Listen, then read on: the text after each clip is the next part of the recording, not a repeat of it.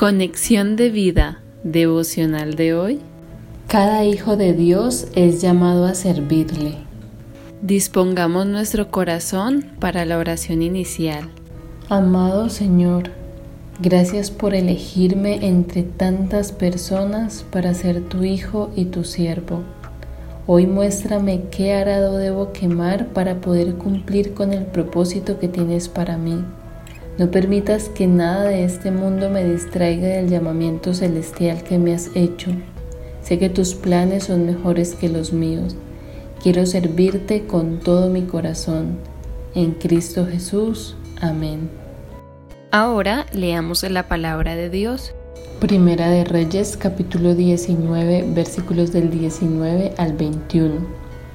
Partiendo él de allí, halló a Eliseo hijo de Safat, que araba con doce yuntas delante de sí, y él tenía la última. Y pasando Elías por delante de él, echó sobre él su manto.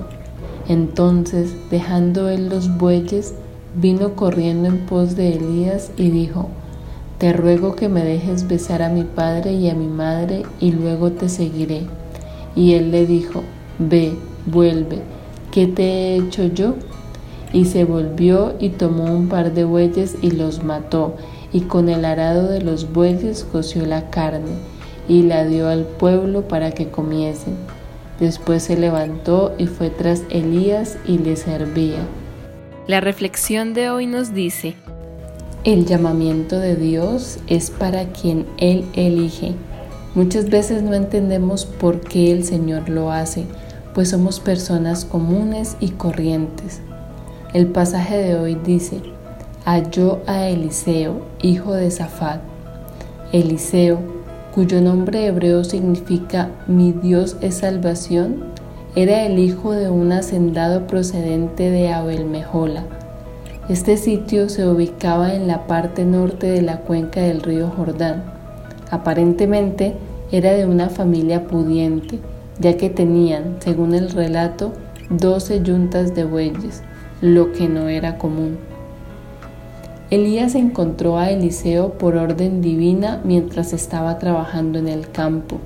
No estaba desocupado, sin embargo, su corazón fue tocado por el Espíritu Santo a tal punto que nada de este mundo lo sacaría de su llamamiento celestial, pues estuvo listo para dejarlo todo y ayudar en el ministerio a Elías.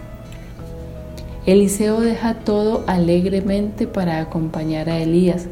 Solo pidió un poco de tiempo para despedirse de su familia y amigos e hizo un banquete de despedida. Quemó hasta el arado con que trabajaba, lo que implicaba que no volvería a su trabajo de agricultor. Dice que Elías echó sobre él su manto, con este acto estaba invistiendo a Eliseo para el servicio de profeta. Ahora Eliseo es quien realiza una acción simbólica que no admite ninguna duda. Al matar a una de las yuntas y al quemar el arado, estaba diciendo que su vida anterior terminaba.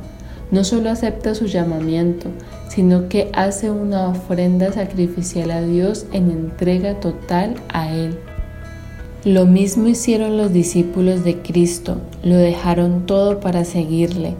Recordemos las palabras de Jesús cuando dice en Juan 15, versículo 16, No me elegisteis vosotros a mí, sino que yo os elegí a vosotros, y os he puesto para que vayáis y llevéis fruto, y vuestro fruto permanezca, para que todo lo que pidiereis al Padre en mi nombre, Él os lo dé.